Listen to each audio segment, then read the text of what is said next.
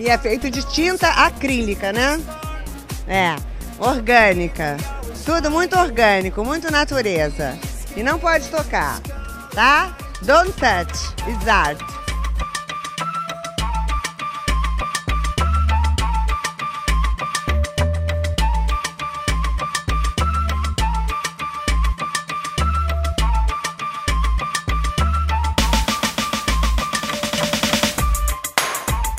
E aí, gente perdida?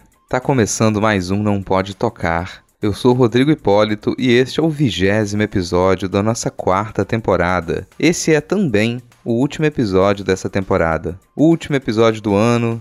Se você chegou ao final de 2021 sem cometer nenhum crime de ódio, você merece os parabéns. Dá um latido de opinião aí, Titi.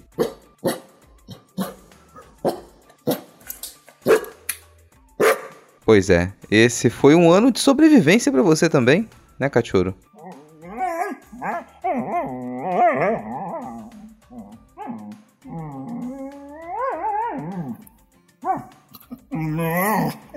Sobreviveu a um atropelamento e ainda conseguiu resistir e não saiu na mordida com nenhuma pessoa negacionista nos passeios pela praia, tá de parabéns.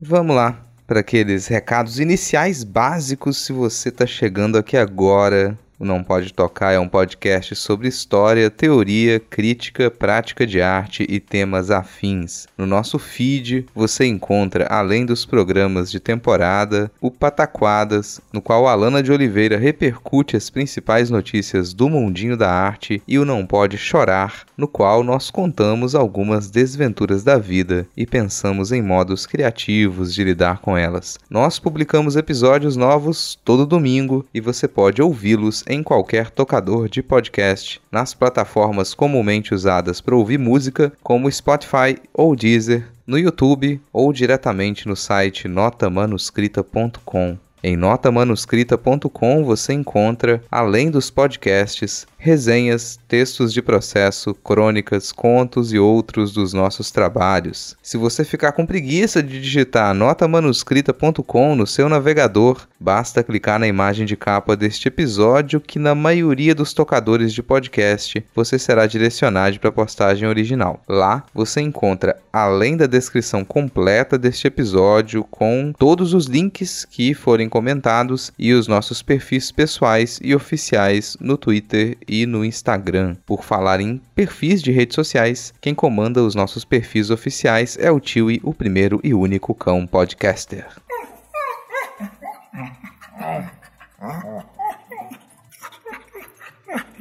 Tanto no Twitter quanto no Instagram você pode ganhar uns lambejos do Titi em arroba não pode tocar, sempre com o D de pod no mudo. No final da postagem você encontra uma chave Pix e o link para o nosso PicPay. Acesse picpay.me barra não pode tocar e contribua com um, dois, cinco reais mensais ou com qualquer valor esporádico. Se não der para contribuir financeiramente, só de seguir os nossos perfis e compartilhar o Não Pode Tocar com outras pessoas, você já nos ajuda e muito. Semana passada eu fiz a recomendação do meu último conto e eu vou repetir agora. Eu vou deixar linkado na postagem um conto que eu acabei de publicar e está disponível no Kindle Unlimited. O nome do conto é O Buraco. É uma narrativa de horror com pitadas de ficção científica e fantasia que se passa em uma ocupação de um antigo prédio residencial em Vila Velha, aqui no Espírito Santo. Eu vou ficar muito feliz se você ler, comentar e ou só de me ajudar a compartilhar com quem se interesse por esse tipo de literatura.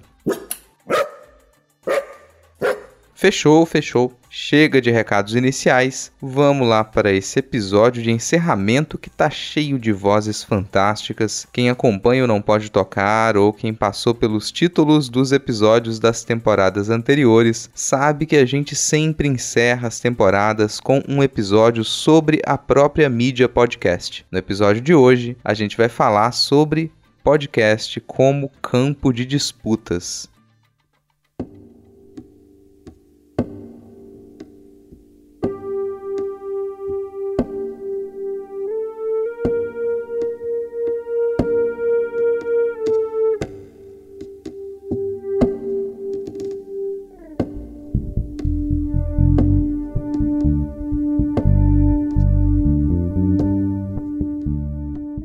Crescimento da mídia podcast já ultrapassou a recorrente piada que dizia que esse é o ano do podcast. Esse meio de distribuição de conteúdo já foi quase que integralmente independente e relegado a grupos sociais bem específicos. Até pouco tempo, era necessário certo conhecimento sobre o funcionamento da mídia, uma vontade ativa pela busca dos programas e condições econômicas bem restritivas para que alguém pudesse se considerar parte da chamada podosfera, fosse como ouvinte ou como voz não é que podcast hoje seja algo tão popular quanto televisão, jornais, rádio ou streaming de vídeo, longe disso, mas depois que grandes redes de comunicação decidiram investir na mídia podcast, não dá para negar que o consumo e a produção de conteúdo explodiu. O investimento ainda é pequeno se comparado com outras mídias, mas a coisa não parece que vai diminuir tão cedo. O crescimento traz mudanças, e onde há acesso, há disputa. Mas que tipos de disputas? Os tipos mais variados: política, econômica, cultural, religiosa, estética e por aí vai. Algumas dessas mudanças incomodam quem já faz, quem já produz podcast há muitos anos. Outras disputas são repetições cansativas do que já se tornou assunto vencido. Já as disputas menos evidentes, muitas vezes a gente pode deixar passar para a gente ter um ponto de referência aqui neste episódio, eu já vou estabelecer que a gente não tem interesse em discutir o que é ou não é podcast. Eu já tive a minha dose de filosofia essencialista na graduação e eu não sei se eu tenho mais paciência para isso agora. Além disso, a gente sabe que, na medida em que o tempo passa e mais pessoas dedicam-se à experimentação de uma mídia, os termos que a definem também mudam seus significados. O ponto não é mais esse. Quando a gente pensa em mídias mais tradicionais, a gente consegue entender que elas promovem disputas sobre discursos. Os canais de televisão defendem discursos diferentes e é bem provável que você consiga pensar qual canal de televisão é mais conservador, mais religioso, mais próximo da estética hollywoodiana, mais preocupado em falar das culturas nacionais, mais ligado à promoção da violência, do Estado policial, do entretenimento alienante, da culpa religiosa, ultraliberalismo econômico e esse tipo de coisa. A mesma coisa é válida se a gente pensar em cinema, livros e editoras, jornais e revistas, música ou até canais do YouTube e redes sociais. Todas essas mídias se tornaram tradicionais para a gente, e isso significa que as nossas preocupações deixaram de ser apenas a experimentação e promoção do próprio meio e passaram a ser sobre as disputas que existem entre os discursos de quem produz. Pois é, agora, podcast é uma mídia que tende a se tornar massiva. Eu digo isso no sentido não só de popularização e de consumo, mas também de investimento, hegemonia, poder e barganha. Pode ser muito inocente pensar que grandes canais, grandes produtoras, grandes investidores e empresas não possuam interesses incutidos em seus investimentos. A mídia podcast já é um grande campo de disputas entre o independente e o patrocinado, entre o oficial e o alternativo, entre o requintado e o tosco, entre a informação e a desinformação, entre a novidade e o obsoleto. Os futuros da mídia dependem da compreensão dessas disputas. Produções alternativas sempre vão existir, mas elas são assim chamadas porque estão em atrito com o que é hegemônico. Isso quer dizer que a mídia podcast também é um campo de disputas de poder. Quando você escuta ou produz podcast, você se dá conta disso? Eu sei que parece meio confuso, então de repente você pode ajudar a gente a pensar nesses atritos, nesses conflitos e nessas disputas que formam o movimento e as transformações pelas quais tem passado a mídia podcast. Quais disputas de discurso e poder você tem observado nesse último ano? Como a gente pode pensar a mídia podcast como campo de disputas? As duas próximas vozes que você vai ouvir são do Lucas Mota e do Julian Catino. O Lucas vai falar um pouco sobre as disputas entre informação e desinformação, e o Julian vai falar sobre como ele percebe o cenário das disputas de discurso político direto.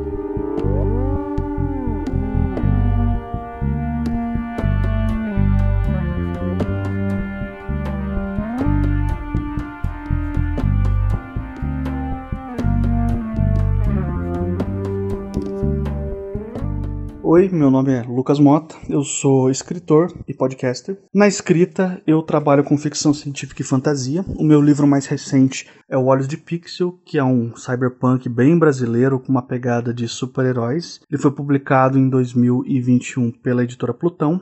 E está disponível no formato e-book em qualquer loja de e-book da sua preferência. É só procurar por Olhos de Pixel. Na Podosfera, eu tenho dois trabalhos, que é o Suposta Leitura, que é o meu podcast quinzenal de literatura. A maioria dos episódios é falando sobre algum livro que eu li, junto com a minha colega Ana Raíssa Guedes lá. E eu tenho agora também o Jornada do Escritor, que é um podcast de audiodocumentários sobre a vida de grandes escritores da nossa literatura mundial. Ele é um podcast com uma pegada mais puxada um pouquinho para o storytelling, produzido em temporadas. Para você ouvir o Suposta Leitura, é só procurar por Suposta Leitura em qualquer aplicativo de podcast da sua preferência. Para você ouvir o Jornada do Escritor, você tem que procurar por Os 12 Trabalhos do Escritor nos aplicativos aí da sua preferência, porque o Jornada do Escritor é um dos programas vinculados lá no feed dos 12 Trabalhos. Então, procure por Os 12 Trabalhos e dentro do feed você vai procurar também por Jornada do Escritor. A minha colaboração para essa discussão sobre o podcast como campo de disputa, ela é muito complexa. Eu tentei gravar esse áudio algumas vezes, já já perdi a conta, acho que foi mais de sete vezes, e todas elas ficou muito prolixo, muito complexo, cheio de nuances. Eu estou tentando ser mais sucinto. Então eu vou fazer uma coisa que nós podcasters fazemos o tempo todo quando a gente está produzindo os nossos conteúdos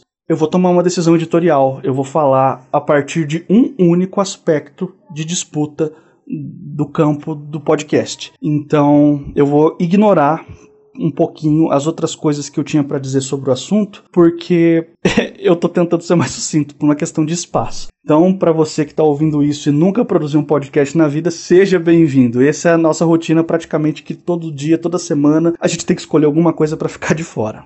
É isso. Eu queria falar do ponto de vista da informação. Pessoas que usam o seu podcast com a intenção de levar informação de qualidade para os outros. Informação de qualidade aqui, eu não estou me referindo, obviamente, à teoria da conspiração, não estou me referindo à anticiência, não estou me referindo a nenhuma dessas vertentes políticas da extrema direita, pelo amor de Deus, eu estou falando de informação mesmo, informação de qualidade, e coisas educacionais, coisas culturais, ou até coisas do ponto de vista político mesmo, que podem passar também pelo cultural e pelo educacional, mas com a intenção de tornar as pessoas um pouco mais esclarecidas sobre o mundo, sobre os, os, muitos aspectos do mundo que nos cerca. Eu tenho podcasts de literatura, eu falo sobre literatura e volta e meia a gente dar uma pincelada em alguns posicionamentos políticos que a gente tem, porque muitos livros convidam a gente a fazer isso. Então a nossa análise literária muitas vezes naturalmente leva a uma discussão política, porque é isso. Entendeu? Os autores também são pessoas que tinham seus posicionamentos e muitas vezes eles estão nas páginas dos livros, então não dá para fugir. Mas o meu tema principal é a literatura. O meu objetivo é falar de literatura.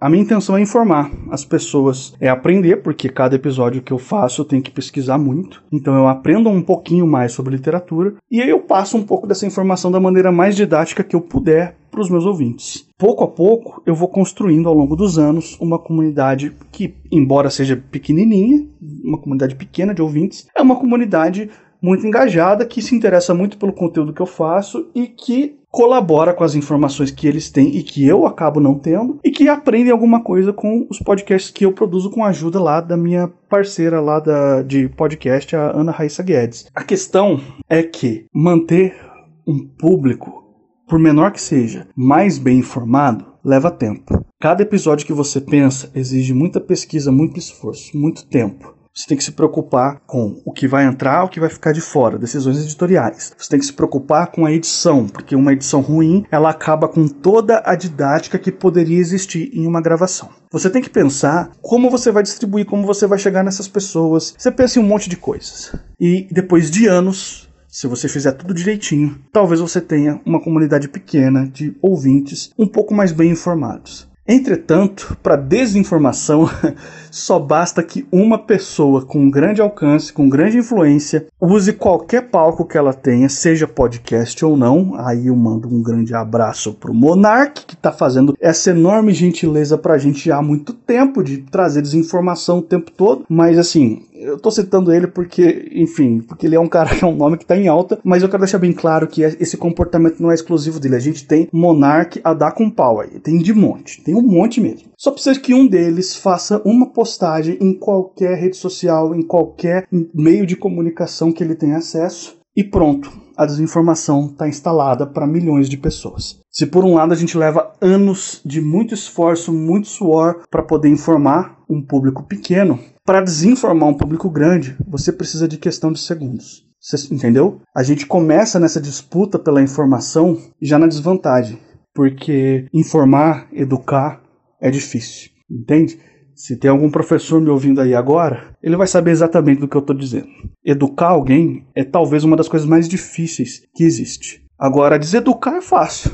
Deseducar é tranquilo, entendeu? Para você ensinar coisas que são falsas só porque de alguma forma elas parecem sedutoras num, numa primeira camada para quem não tem um conhecimento básico histórico, cultural, literário, ou seja o que for, em qualquer área de discussão que for, para você desinformar e deseducar alguém é tranquilo, é dois palitos. A nossa disputa é essa a, talvez a minha principal disputa no meio do podcast é essa: é saber que eu e vários colegas meus temos essa intenção de levar cultura, de levar informação ou até algum tipo de educação para os nossos ouvintes, no sentido mais assim é, no contexto mais educativo, não no sentido de que nós somos os reis donos do conhecimento estamos transmitindo, mas no sentido de que a gente cria conteúdo e a gente está usando essa habilidade de criar conteúdo para informar as pessoas e no meio do caminho a gente aprende muito com isso, porque para qualquer serviço desse tipo é exigido muita pesquisa. Se você tem um podcast cujo objetivo é informar alguém e você não tem o hábito de fazer pesquisa, provavelmente você está fazendo isso errado. A pesquisa ela não é negociável ela precisa existir. Em algum momento você vai ter que pesquisar e você vai ter que saber fazer pesquisa. Porque esse é um, é um dos fardos, entre aspas, porque eu, entre aspas, porque eu adoro fazer pesquisa, é até um vício meu, mas é um dos fardos que a gente carrega para quando, quando a nossa intenção é informar as pessoas. E essa disputa pela informação hoje está muito forte. A gente tem um, um, presidente eleito na base da desinformação. Então a gente está vendo ao nosso redor, em todas as áreas do nosso país, as consequências de uma população que acredita na desinformação. Isso é um problema. Como é que a gente reverte isso? Porque eu estou convencido que uma boa educação e uma boa informação leva muito tempo para ficar na cabeça das pessoas. É claro que eu estou falando isso de especulação minha, né? Eu não tenho nenhum embasamento para poder afirmar isso, mas eu tenho a sensação de que a informação ela precisa de muito tempo e muito esforço para chegar num povo e ficar instalada ali. Agora a desinformação não. A desinformação é um pouquinho de, de manobra ali de quem tem o poder de fazer essas manobras. A gente já tem a desinformação instalada assim rapidinho. Então, nesse cenário catastrófico, você pode me perguntar, poxa, por que, que a gente continua tentando levar informação para as pessoas se a gente já começa nessa disputa atrasado, se a gente já começa perdendo e se a gente tem tanto sacrifício para muito pouco resultado depois de anos de esforço? A resposta é simples. Porque se a gente não tivesse aqui, com todo esse esforço, o mundo que a gente está vendo ao nosso redor, o Brasil que a gente está vendo ao nosso redor, seria muito pior do que é hoje.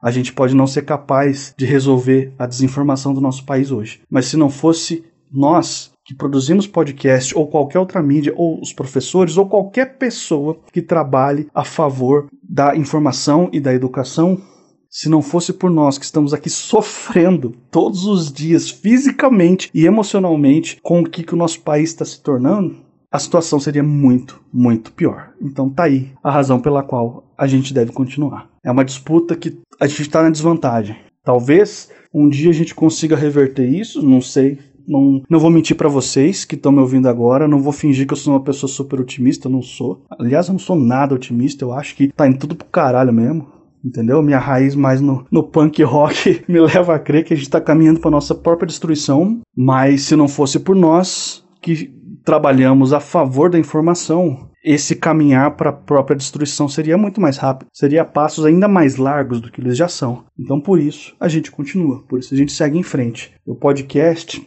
é um dos meios mais interessantes para que a gente trave essa disputa, porque quem é ouvinte de podcast é uma pessoa que automaticamente está disposta a prestar atenção no que você tem para dizer, entendeu? É uma pessoa que ela vai dedicar um tempo para te ouvir, ela vai dedicar um tempo Agora, com os mesacasts, talvez até te assistir. E esse, esse tempo às vezes é muito grande. Então, é a oportunidade que a gente tem, porque os ouvintes de podcast eles se relacionam com o podcast de uma maneira muito diferente do que qualquer outra mídia, de qualquer outro meio de comunicação. E esse tipo de relacionamento a gente também não pode é, desperdiçar, tratar como se não fosse nada. Não, é algo especial, é algo exclusivo que só o podcast tem. Então a gente vai usar isso ao nosso favor e a gente vai se colocar do lado certo dessa disputa, que é o lado de levar a informação correta para as pessoas. Se você tem um podcast que fala sobre ciência, você está desse lado. Você está falando o que as pessoas precisam aprender. Não importa qual, qual é o tema do episódio.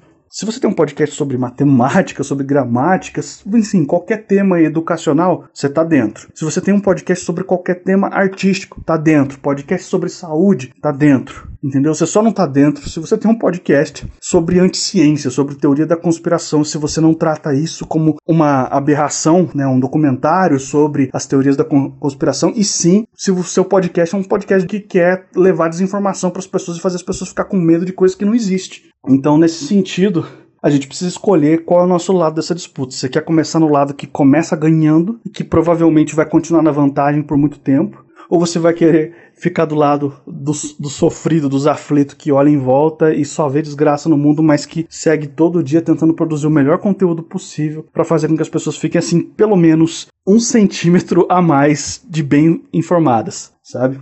Lutar contra toda a desinformação do mundo. É uma questão de escolha histórica, onde você vai se posicionar, onde você vai ficar. Eu já fiz a minha escolha e eu tenho certeza que o pessoal aqui do Não Pode Tocar também. Quem escuta esse podcast há um tempo sabe exatamente de que lado dessa disputa o Não Pode Tocar fica. Para encerrar, eu queria concluir dizendo que hoje a gente está vivendo uma época em que o podcast especificamente tem uma barreira de entrada muito baixa. A gente tem pelo menos duas plataformas aí que permitem que você crie o seu podcast edite, publique e distribua tudo de graça, só tendo um celular e acesso à internet. Então, se você tem algo a dizer, se tem alguma forma de você colaborar para que o nosso mundo seja um pouco menos desinformado, eu queria incentivar você a seguir por esse caminho. Eu já faço podcast há um tempo, então eu tenho algum equipamento mínimo que eu, ao longo do tempo, consegui adquirir. Mas por uma questão de, de incentivar mesmo a qualquer pessoa que tem interesse em começar nessa disputa, se juntar a nós aí, eu tô gravando toda essa minha colaboração só com o meu celular, gravando aqui um áudio direto no Telegram. Não estou usando nenhum processador de áudio, não estou usando nenhum microfone especial, é o meu celular e nada mais. Entendeu? Então, não é a melhor qualidade de áudio que eu posso entregar. Mas mesmo assim, você que está ouvindo aí, você entendeu o que eu tinha para dizer. Então, se só com o celular eu consigo falar o que eu preciso dizer, você também consegue. Se você tem algo para dizer, queria convidar você a se juntar a nós aí e de repente criar o seu podcast também e divulgar para o mundo aí. Porque essa batalha, essa disputa toda, a gente vai precisar de ajuda. E toda ajuda que quiser se juntar a nós é mais do que bem-vinda.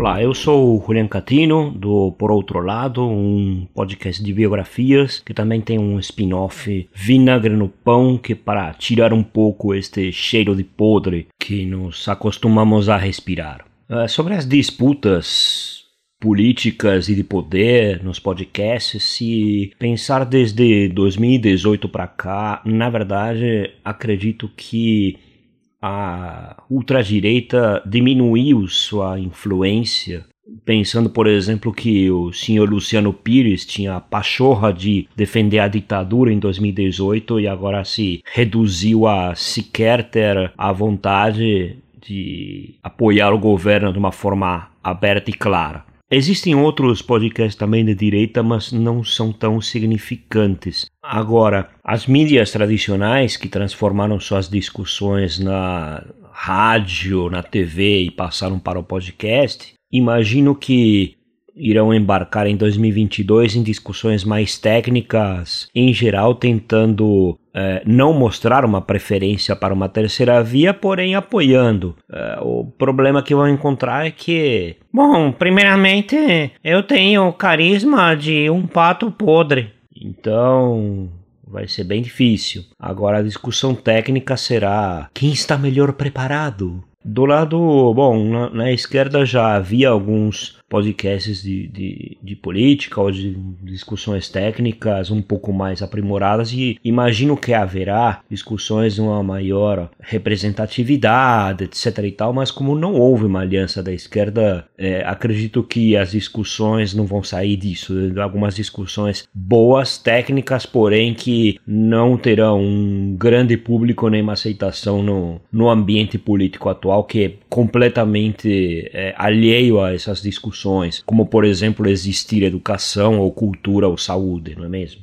Agora, no que o grande podcast se converteu, que esse audiovisual bizarro, ele vai crescer, vai crescer bastante. Já ficou claro que o público vai assistir esse tipo de entrevista, seja mais intimista, seja mais momento de debate, que ainda não ocorreu, mas deverá ocorrer, e eu não sei se haverá um debate de fato, né, de, de várias forças contrárias ou algo mais elaborado. Seria ótimo que isso acontecesse num podcast, mas duvido que aconteça. Mas seria uma mídia que poderia apoiar isso de uma forma muito melhor do que o espetáculo medonho da TV. Porém, é claro que será na TV. Pelo menos isso a liderança do PT entendeu, me parece, que deve apostar nessas mídias mais novas, mas a ultradireita eu entendo que vai continuar mantendo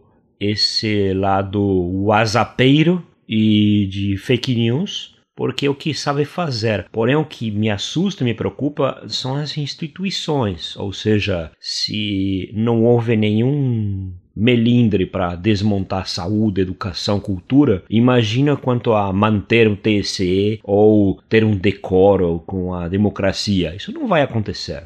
Eu imagino que vai ter rasteira atrás de rasteira. Inclusive, pessoas em torno de Bolsonaro, se eu fosse o 04, que é transão, eu ficaria bem preocupado pela minha vida, porque seria bem. Não, não imagino que seja improvável aparecer morto por alguma namoradinha suspeita comunista. Isso, inclusive, o general Heleno, que é um boca de sacola, já deixou claro que o único caminho é encontrar algum escândalo ou sequestro relâmpago ou algo mais forte para conseguir emplacar um medo do comunismo ou algo parecido. E as mídias tradicionais tentarão é, demonstrar que conseguem comer com prato e talher e colocar algum candidato que seja o mais viável, que mais entende do Brasil ou alguma coisa parecida. Mas em termos de público ou relevância, eu duvido que haja. Bom, é isso e desejo para todos segura na peruca que 2022 está aí.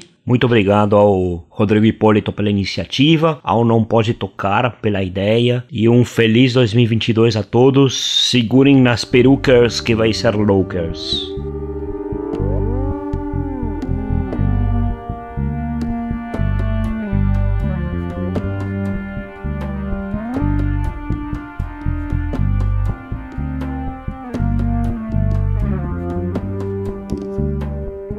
Uma coisa engraçada que acontece de vez em quando que é o Rodrigo Basso, meu companheiro de bancada no Pindorama, fica puto com alguma coisa no Twitter e antes de postar opiniões, vem falar comigo no Telegram. Eu tenho certeza que ele faz a mesma coisa com outras pessoas tanto em algum desabafo, reclamação ou pedidos de opinião. Ele me faz pensar sobre assuntos que me interessam. Um dos últimos foi em relação ao poder econômico e à imagem de programas de podcasts que enfrentam ou fazem acordos com empresas que detêm muito poder econômico. Eu não vou dizer exatamente a pergunta que o Baço me fez, mas deve dar para deduzir pela minha resposta, que foi a seguinte: a resposta que você já deve ter recebido de outras pessoas. Depende. Em alguns programas, pelo próprio perfil, eu não acharia estranho e seria condizente. Em outros, não.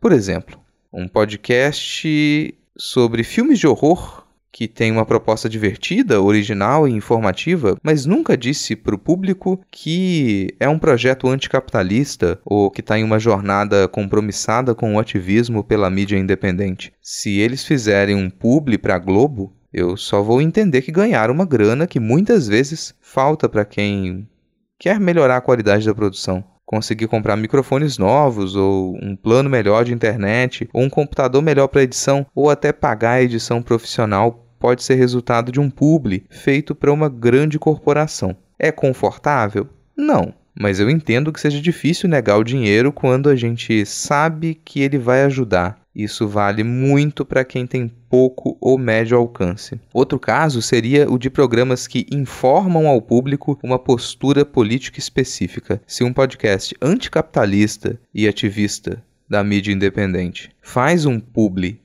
para Globo, seu público vai entender na hora que ele, entre aspas, se vendeu. Tem um componente ético nisso, pois o público foi fidelizado através do discurso que continha a crítica à mídia hegemônica. É quase como se passasse a perna no público. Algo parecido com aqueles perfis criados como de piada e que depois de terem 100 mil seguidores viram perfis de propaganda política. Mas há os casos que não se encaixam em nenhum desses dois exemplos. Eu nem Tô sabendo qual é a discussão do momento, na real. De início, eu só sei que 1. Um, eu consideraria negativo que um podcast abertamente ligado à defesa da mídia independente fizesse publi para grandes corporações e talvez eu parasse de ouvir. 2. Eu acharia normal se um podcast que nunca defendeu a mídia independente fizesse publi para grande corporação, até porque para mim esse podcast já estaria alienado desse debate.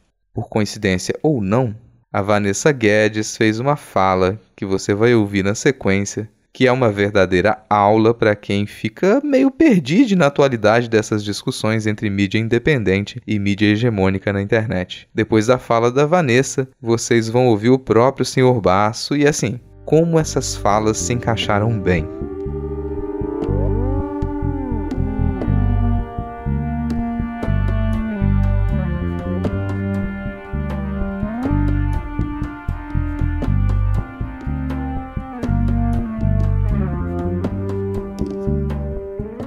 Oi, aqui é a Vanessa Guedes do podcast Incêndio na Escrivaninha. E eu vim aqui contar uma história para vocês. Era uma vez um grupo de pessoas estranhas, cada uma na sua casa, cada uma morando numa cidade diferente. Essas pessoas eram de várias idades, gostavam de coisas diferentes, tinham histórias diferentes de vida, mas elas tinham uma coisa em comum, uma coisa que fazia delas muito, muito especiais.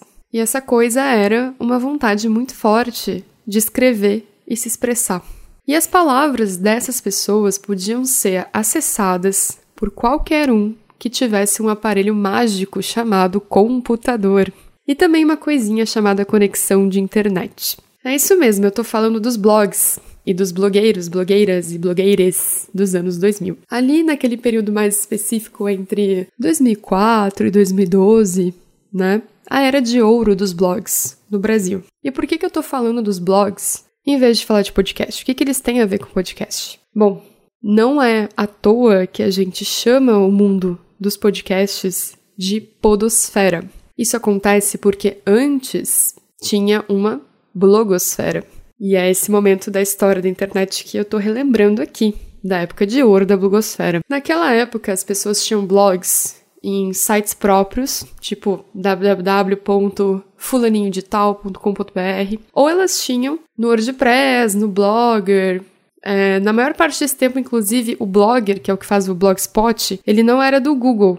Ele foi virar depois, mas enfim, era uma empresa já, né? E pra gente ler os blogs que a gente acompanhava, dos autores que a gente gostava, a gente precisava acessar blog por blog, tipo escrever lá o URL de cada um ou acessar ali nos favoritos, né? Para ver o que se tinha texto novo, né? Para ver o que, que tinha para ler aquela semana. E às vezes, assim, ah, vamos lembrar que naquela época a internet não era uma coisa tão acessível, tão popular. Não era todo mundo que tinha acesso o tempo todo. Então a maioria das pessoas acessava, sei lá, uma vez por semana, baixava todos os textos e ficava a semana inteira lendo aqueles textos, tinha tempo de digerir as coisas, e aí na outra semana entrava num fórum, ou na caixa de comentários do blog, ou mandava e-mail, ou entrava até naquelas listas de discussão de e-mail para discutir aqueles textos que ela leu durante a semana, trocar link com os amigos, enfim. Então a gente tinha mais tempo e mais liberdade para discutir os assuntos, né? E aí, em dado momento, alguém me contou que existia um negócio muito útil chamado RSS, que me permitia ler todos esses blogs que eu tinha que correr atrás em um único lugar.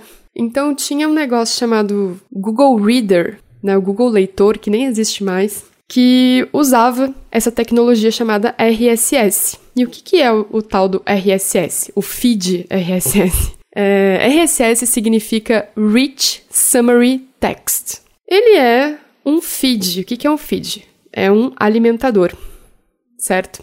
Então, assim, é, eu colocava, entrava lá no Google Reader e colocava todos os links dos blogs que eu acompanhava, e a partir de então, cada vez que um desses blogs postava um texto novo, eu podia ler tudo lá no Reader. Eles ficavam um embaixo do outro. Eu não precisava acessar todas as URLs cada vez que eu precisava que eu queria ler eles. Isso mudou minha vida, foi ótimo. Não fui a única que teve vida mudada, eu tenho certeza. Você pode até pensar que é como se fosse o YouTube, sabe quando você assina um canal e a partir de então, quando tem vídeo novo do canal, aparece na sua página inicial do YouTube? É tipo isso. E assim, RSS é uma tecnologia aberta. Vamos lembrar disso. Tá?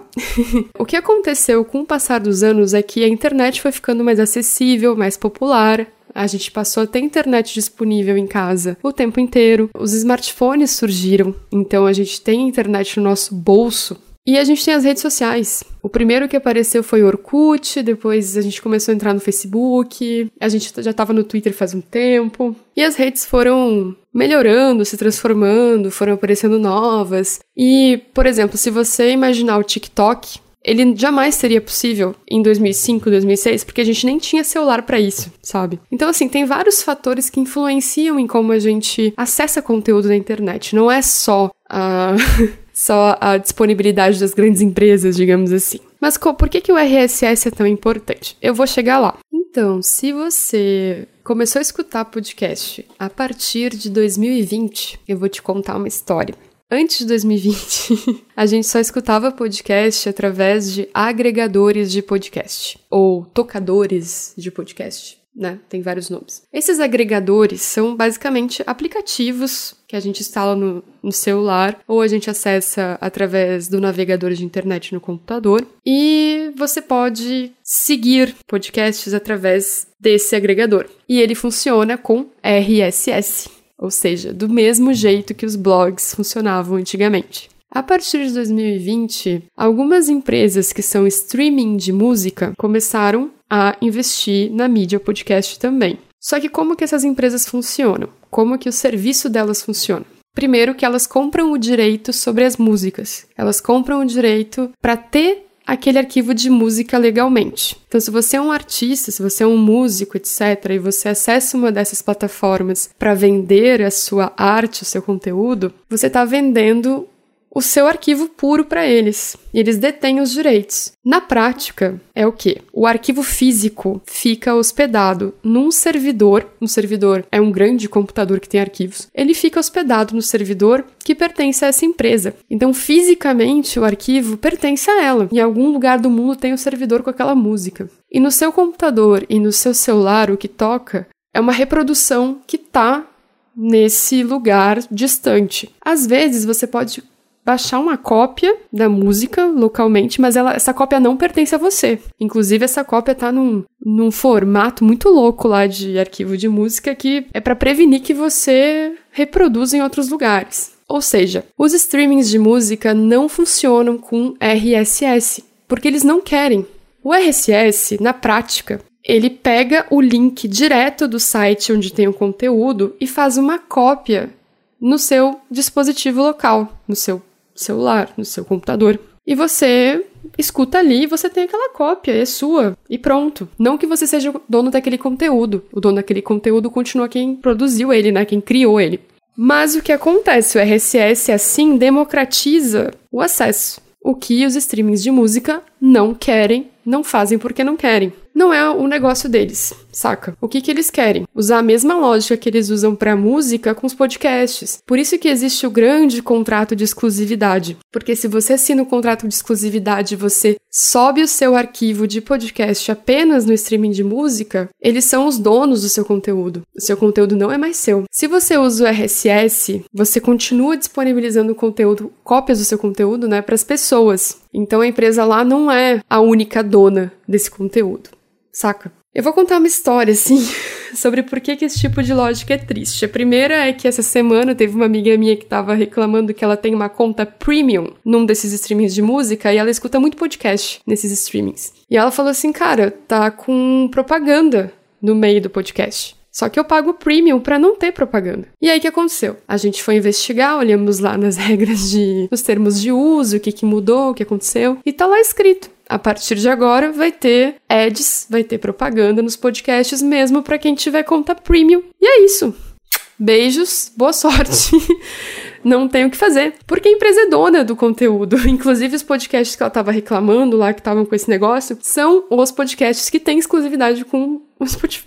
Opa, quase que eu falei o nome, não quero falar o nome da empresa. E aí, outra coisa que eu lembrei é que um Há milhares de anos atrás, eu, eu escutava música numa plataforma chamada Groove Shark. O Groove Shark era um era uma, um site onde tinham músicas e você podia criar playlists de música lá playlists temáticas e tal. E naquela época isso não existia, foi uma revolução. Acho que o único que fazia isso era o Last FM. É, acho que era o Last FM. E aí eu tinha ódio do Last FM porque ele tocava as músicas pela metade e eu não tinha cartão internacional para pagar mensalidade, era um saco. E aí o Groove Shark não, eu conseguia acessar do Brasil, não precisava pagar nada e eu fazia minhas playlists lá e tal numa época que não existia smartphone. E eu sempre falo que eu acho que o Groove Shark, ele teve um... Ele não teve um timing muito bom, sabe? Porque é, eu acho que ele se, tivesse, se ele tivesse aparecido uns quatro anos depois, acho que ia fazer bastante sucesso. Ia peitar, assim, as grandes plataformas que a gente tem hoje. Mas, enfim. Mas uma, um dia o Groove Shark fali, é, faliu,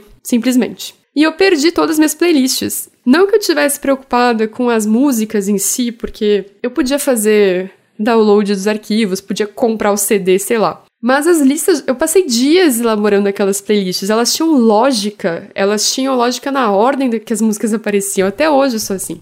E esse maldito desse serviço faliu. E eu perdi todo aquele conteúdo que eu criei para mim mesma, né? Fiquei muito triste, fiquei, eu sou traumatizada até hoje com isso, gente. E aí teve uma alma iluminada, que era um programador que trabalhava na Groove Shark, que ele salvou um arquivo do banco de dados, um arquivo XML que tinha todas as playlists de todos os usuários.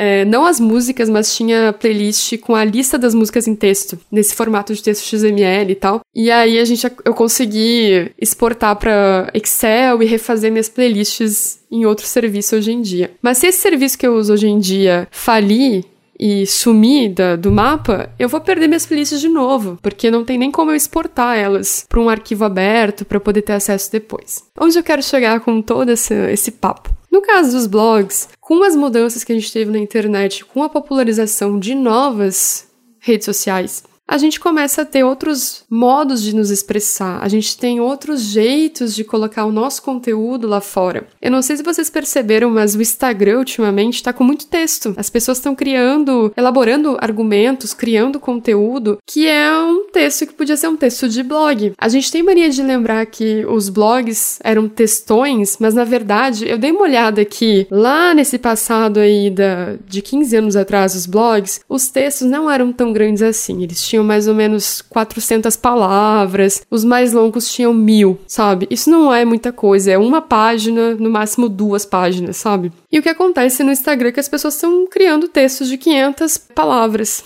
sabe? Que é basicamente um post de blog. E aí tem o Medium, né? O Medium, que as pessoas postam lá e tem mensalidade para você ter acesso a textos premium.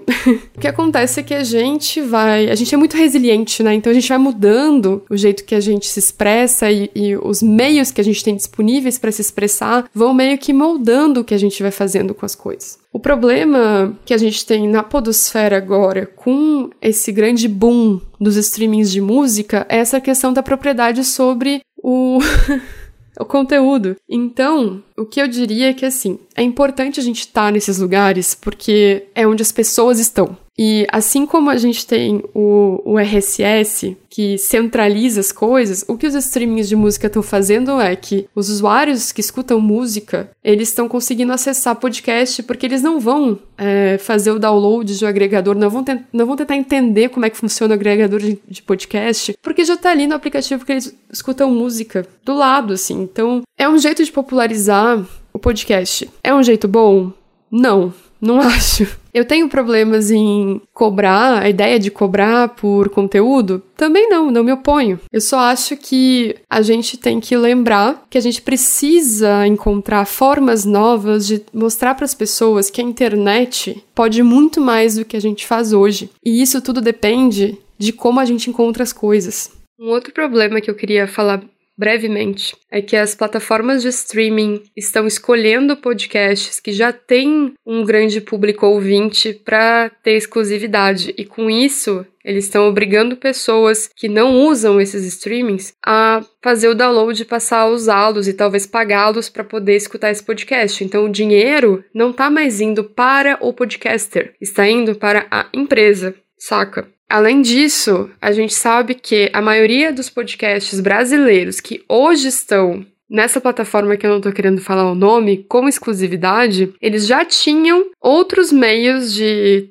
de garantir a sua subsistência com assinaturas. Né, pelo Catarse Assinaturas, pelo Patreon, sei lá, apoia-se que, claro, a gente não tem como competir, nós como ouvintes, ainda que como uma comunidade grande, não temos como competir com uma empresa global que está pagando as pessoas. E é aí que mora injustiça, e é aí que mora um grande problema que vai ser de distribuição daqui a um tempo. Se as empresas pegam só artistas, por exemplo, conhecidos, atores, atrizes, jornalistas que já estão na praça há 30 anos fazendo é, outras coisas e são famosos, as pessoas vão ouvir de qualquer jeito, para fazer, ou influencers, inclusive, para fazer podcasts novos, eles já têm a audiência deles né? E as empresas estão agregando a audiência dessas pessoas para dentro delas. No caso dos podcasts independentes, é uma coisa muito cruel, porque vai chegar um dia que as pessoas não vão mais usar os, os tocadores de podcast com RSS. E aí a gente vai depender dessas grandes plataformas. E se elas quiserem cobrar da gente para tocar o nosso podcast lá, a gente tá ferrado. Então é um problema que eu não sei qual é a solução, mas é muito, muito preocupante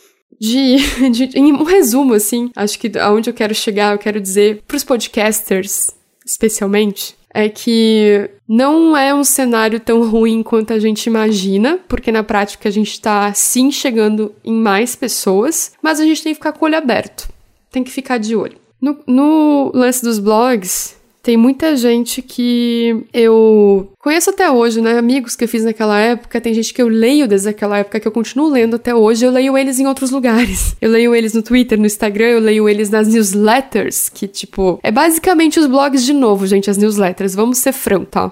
e também podcast, muita gente virou podcaster. Então, e, e youtuber também, né? Virou fazendo vídeo e tal. Eu não gosto muito de ver vídeo, mas é, alguns eu acabo assistindo porque eu gosto do conteúdo, porque são pessoas que faziam blog antes. E é isso, gente. É, eu não tenho solução para esse problema, mas eu posso expor por que, que ele acontece, como ele acontece. Eu queria deixar um abraço muito grande pro pessoal do Não Pode Tocar, que me chamou para falar sobre esse assunto tão espinhoso, tão complicado. Eu não sei se eu falei alguma coisa útil, na real, mas fica aí o meu carinho. Eu sou ouvinte de vocês, adoro o podcast. Muita, foi, fui muito feliz de, de entrar num grupo de Telegram onde tava o Rodrigo e, e bater boca com ele um dia. Acho, acho que foi assim que eu conheci o Rodrigo. E aí ele falou: Ah, não, mas eu já falei sobre isso no meu podcast. E aí mandou o link. Enfim, é, quero mandar um beijo para quem faz podcast. Um beijo muito gostoso no seu coração. Quem faz podcast independente, né? Quem é dos podcasts indies, fica aí o meu grande carinho. E principalmente para quem tá escutando, para os ouvintes de podcast, né? Vocês estão aí transformando a mente de vocês, se expondo a assuntos e pessoas que talvez vocês nunca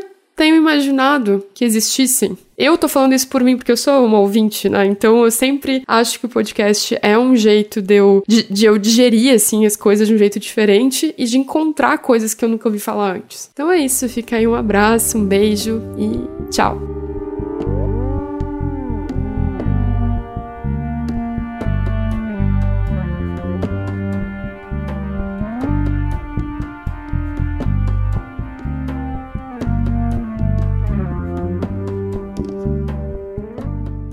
Olá pessoal, aqui é o Rodrigo Basso, sou lá do site do Leitor Cabuloso e dos podcasts do Pindorama, do Leia Novos BR, do Perdidos na Estante. Tô aqui para falar um pouquinho para vocês sobre a questão do podcast e de várias questões que estão ocorrendo hoje na mídia, né? Uh, o pessoal fala muito hoje em dia também que tá muito na moda de falar que tudo é política, né? Porque tudo é política mesmo, né? Não é só uma modinha falar isso. Mas se tudo é político, o podcast também é político. Independente se ele é partidário, se ele é panfletário ou não, ele ainda assim, se ele assume um lado ou não, ainda assim ele é um, uma questão política a gente está falando de pessoas. E na política tudo é disputa. Né? As pessoas têm interesses diferentes, na maioria das vezes esses interesses eles não coincidem, né? o que acaba levando a uns certos tensionamentos. E esse tipo de coisa acontece não só, sei lá, em Câmara do Deputado, no Senado, tudo mais. Acontece em todo lugar, né? Todo lugar se reúne gente, seja praça de escola, seja nos meios de comunicação, né? Tudo, né? Isso acontece tudo lá também, então acontece também aqui no podcast. Então a gente pode falar que o podcast também é um, é um espaço disso. Apesar que hoje o podcast, né, a gente falou de meio de comunicação, né, apesar que hoje o podcast ele é um meio de comunicação com alcance bem menor do que a TV, do que o rádio, né, do que o YouTube, as redes sociais e tudo mais, ele já chamou a atenção de grandes empresas para investir não só em propaganda, como também as plataformas que estão querendo fazer a monetização né, ou a remuneração, uma forma desse tipo, né, como o Spotify e a Aurelo. Só para dar uns exemplos, mas tem várias outras aí tá? São só as mais conhecidas, né? Eu não tô aqui para demonizar, nem criticar, nem falar que quem, nossa, se você escuta seu podcast pela Spotify, você traiu o movimento, ou se você coloca seu podcast somente na Aurelo exclusivo lá, você é um, sei lá, um mercenário, uma coisa. Eu tô, tô fora disso, tá? Não tô, não tô querendo falar isso, tô querendo, acho que a gente faça uma certa reflexão sobre como que a gente consome, como a gente produz podcast. A gente tem que ir pensar nisso com a entrada dessas empresas com essas plataformas, né? Porque se tem uma empresa, se tem alguém investindo tipo dinheiro, essa pessoa está esperando um retorno. Se ela está esperando um retorno, ela tem algum interesse em fazer isso e a gente tem que pensar que interesses que pode estar por detrás disso. A gente não pode entrar nisso de uma maneira ingênua. Quando uma grande produtora, uma grande empresa, ela decide investir no podcast, ela está esperando que ela vai influenciar ele de alguma forma a passar uma ideologia. Lembrando aqui que ideologia tem de todos os espectros, tá, gente? Eu sei que a, a direita adora falar que só a esquerda tem ideologia, mas todo mundo tem. E tá pensando em alguma coisa, com algum objetivo. E a gente precisa ficar atento a isso para fazer não só uma produção, como um consumo também um pouco mais consciente. Indo mais pro lado das plataformas, né? Porque o tempo também aqui é curto. Queria falar um pouquinho daí da questão, por exemplo, do Spotify e da Aurelo, que estão com grandes iniciativas né, para bacanhar o, o, público do podcast através da remuneração, monetização ou produção própria, esse tipo de coisa é muito claro para mim que é, que é para isso, né? Hoje o, o, podcast é uma das poucas mídias que não estão suscetíveis a algoritmos, porque ela tem uma distribuição que é descentralizada, porque ela é por feed RSS. E isso qualquer agregador hoje é um meio de distribuição livre, né? Que qualquer agregador hoje pode colocar, então você não está dependendo de uma só empresa, ou uma só local, ou somente uma plataforma. E com isso a gente sabe hoje que o algoritmo ele tá ditando tudo, dos filmes que você tá assistindo na Netflix, às músicas que você vai ouvir, ao quem que você vai ter acesso, a que tipo de conversa você vai ter nas redes sociais. E cara, você ter hoje um local que não é centralizado, um tipo de mídia que não é centralizada, que não tá refém, que não tá à mercê de algoritmo, é quase que um ato subversivo, porque tudo tá hoje a parte disso na, tô falando, claro, na, na vida digital então, assim, não é difícil pensar que o que, que essas empresas, essas plataformas querem é algo muito parecido com o que o YouTube fez com vídeos há uns, sei lá, 15 anos atrás. Que foi o quê? Foi conseguir centralizar que a distribuição dos vídeos fosse feita somente por eles, né? Se tornar uma grande distribuidora, gerando um monte de benefício, que for no inicial que tinha. Por quê? Porque se ela consegue controlar o meio, a distribuição, ela controla também o meio que isso é consumido, tá, gente? Tipo, você não vê os tweets só de você, quem você segue, tá? Tem um algoritmo no Twitter, por exemplo. Então você vai consumir, ela controla aquilo que você consome. Se ela controla aquilo que você consome, ela tem como vender melhor os anúncios, né? E segmentar melhor para as empresas qual que é o público-alvo e ter um controle melhor sobre métrica, tudo mais. Todo mundo que produz podcast sabe do inferno que é que você conseguir saber exatamente o seu número de ouvintes, né? Porque como é descentralizado, é difícil ter controle sobre isso. Então as métricas ficam também prejudicadas quando você vai passar o Media Kit e tudo. Quem já produziu já tá, por exemplo, viu no Spotify, o seu tá no Spotify ele dá a métrica todinha, bonitinha. Até o. Só falta falar o tipo sanguíneo das pessoas. Então, assim, hoje tá tendo uma disputa muito forte, tá ocorrendo hoje na mídia podcast, né, sobre essa questão da centralização, descentralização, de você estar tá dependendo de plataforma ou não. E eu quero deixar bem claro aqui que eu não tô falando isso de um ponto de vista romântico sobre independente, que ai, como é bom quando era a mídia era underground, que não tinha virado modinha ainda e que não tinha essa. Não, não, não acho que podcast tem que ficar segmentado, nichado, nem nada. Eu não acho isso, não tô partindo desse pressuposto, tá? Porque eu sei que envolve muito isso quando a gente fala dessas grandes plataformas. Eu tô falando realmente, tipo, de pensar como, não só como quem produz, como quem consome, como ouvinte também, se eu vou querer que uma empresa só, ou um pequeníssimo grupo de empresas, né, assuma o controle daquilo que é produzido. E, consequentemente, vai tomar controle sobre aquilo que eu consumo. Eles já hoje, né, eles já fazem uma grande captação, né, desses podcasts, né? Por exemplo, eles já vão pegar podcasts, por exemplo, hoje que já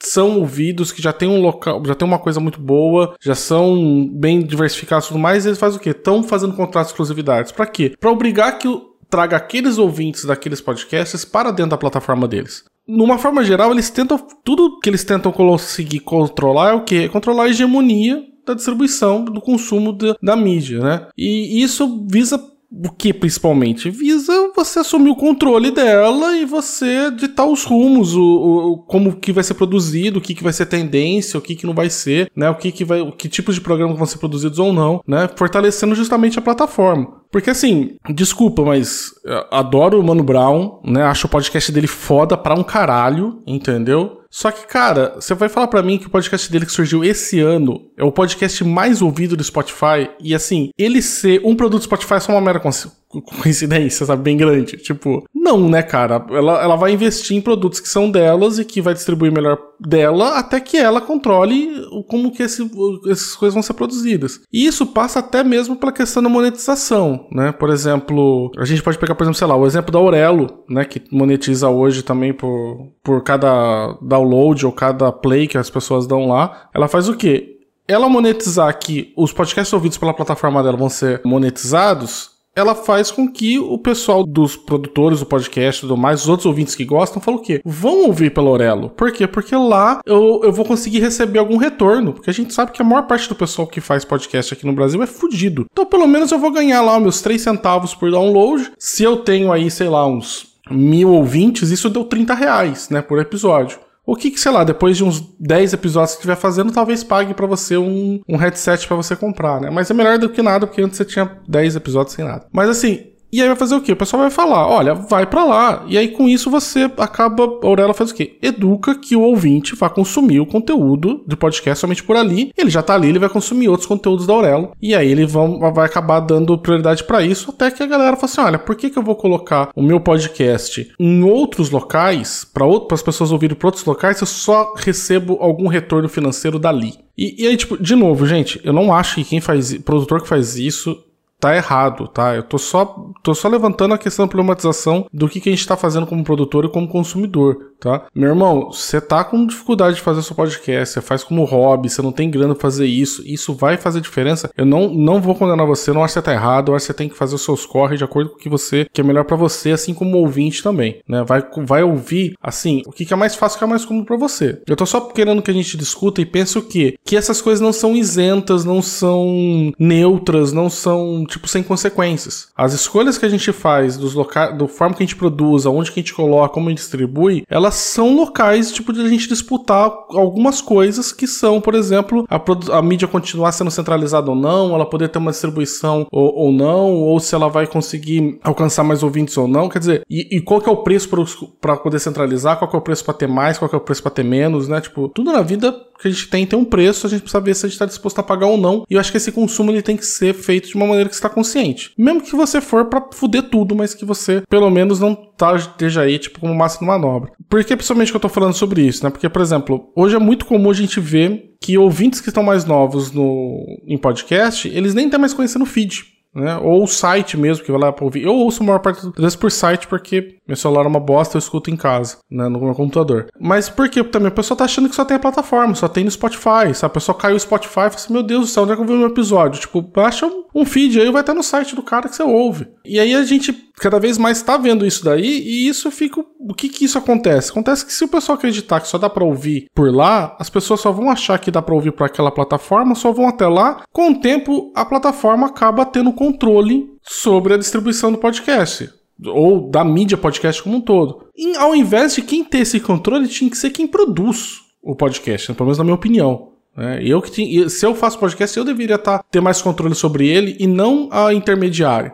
Assim, Óbvio, gente. Tipo, o YouTube tá aí, você continua ainda assim conseguindo fazer seu vídeo e passar ele de outras maneiras. Mas qual que é o alcance que você vai ter? Quantas pessoas você vai conseguir atingir se as pessoas acham que somente o YouTube distribui vídeo? Né? Você não vai. A pessoa não pode. Talvez não vá então no seu site ou algum outro local para ver, porque, porque, cara, se é vídeo, tá no YouTube. Ao mesmo tempo, daqui a um pouco, se é podcast, vai estar tá em tal plataforma. Não sei qual que vai assumir. Parece que é Spotify que tá mais, mais assim, mais possível nesse cenário. E aí a gente daí pensa assim, pô, o que que isso daí acarreta? Que se o pessoal controla isso, né, controla a distribuição, vai controlando a produção e vai controlar cada vez mais o, o jeito que é feito, porque quem que for querer tá lá dentro da plataforma vai ter que seguir aquelas regras. Isso é um espaço que está sendo muito disputado hoje, né? Tipo, principalmente por quem quer manter, né? Tipo, a mídia que ainda hoje a mídia é descentralizada, mas a gente não sabe ainda durante muito tempo quanto isso vai ser.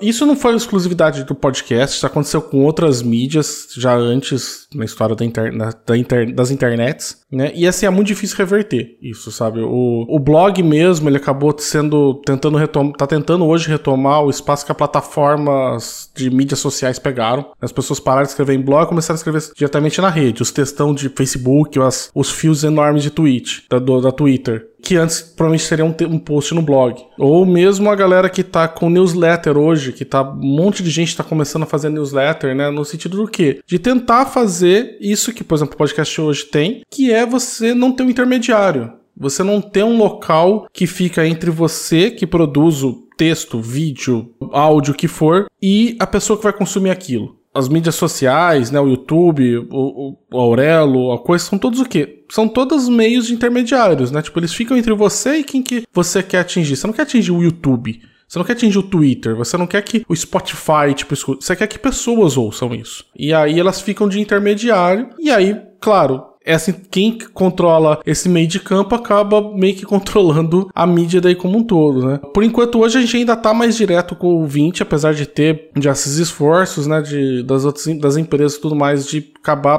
tentando centralizar para elas, né, e, e, ficarem como intermediárias disso, e que normalmente são empresas que não produzem os podcasts ou produzem muito poucos, né? Por exemplo, o Spotify tem sei lá quantos milhões de podcasts lá, eles produzem alguns. E eu acho que é uma coisa pra gente pensar, né? Eu acho que tem. Pra gente pensar, a, além dessa romantização do underground, do independente, de tudo mais, sabe? É pensar realmente numa questão de estratégia, de pensar que se essas empresas estão entrando aí, elas têm certos interesses, e é muito possível que os interesses delas não vão coincidir com os nossos. Então acho que vai da gente conseguir pensar uma maneira de produzir, de consumir isso de forma que a gente não, não seja o lado que saia perdendo nessa história toda. De toda forma, tipo, ouçam podcasts aonde for, consumam os podcasts, divulguem, falem para seus produtores de conteúdo que vocês gostam do programa deles, isso é uma coisa muito gostosa de ouvir. Beijo para vocês e bom final de ano.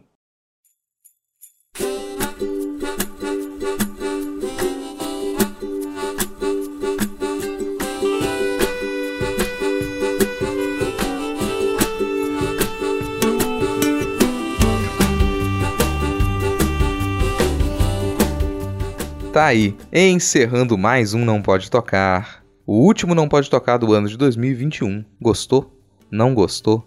Fala com a gente. Você pode entrar em contato com a gente através do e-mail não pode ou dos nossos perfis pessoais e oficiais, tanto no Twitter quanto no Instagram. Você encontra a gente como arroba não pode tocar, sempre com o D de pod no mudo. Aproveite e acesse notamanuscrita.com, onde você encontra, além da descrição completa deste episódio, com os links para os perfis pessoais, podcasts e projetos das pessoas que participaram deste episódio outros textos, crônicas, textos de processo, artigos, contos, resenhas, ilustrações, vídeos e diversos trabalhos que nós produzimos. No final da descrição do episódio você encontra uma chave Pix e o link para o nosso PicPay. Acesse picpay.me barra não pode tocar e contribua com um, dois, cinco reais mensais ou com qualquer valor esporádico. Em nome de toda a bancada do Não Pode Tocar, eu quero agradecer pelas participações do Sr. Basso, da Vanessa Guedes, do Julian Catino e do Lucas Mota neste episódio. Vocês arrasam demais. Agradeço a você que nos escuta. Fazer podcast independente é uma delícia, mas dá muito trabalho e só vale a pena porque você dispensa o seu tempo para ouvir o que a gente tem a dizer. Muito obrigado por esse incentivo. Por esse ano é isso. Se nada der muito, mas muito, muito errado, ano que vem a gente tá de volta. Valeu, falou!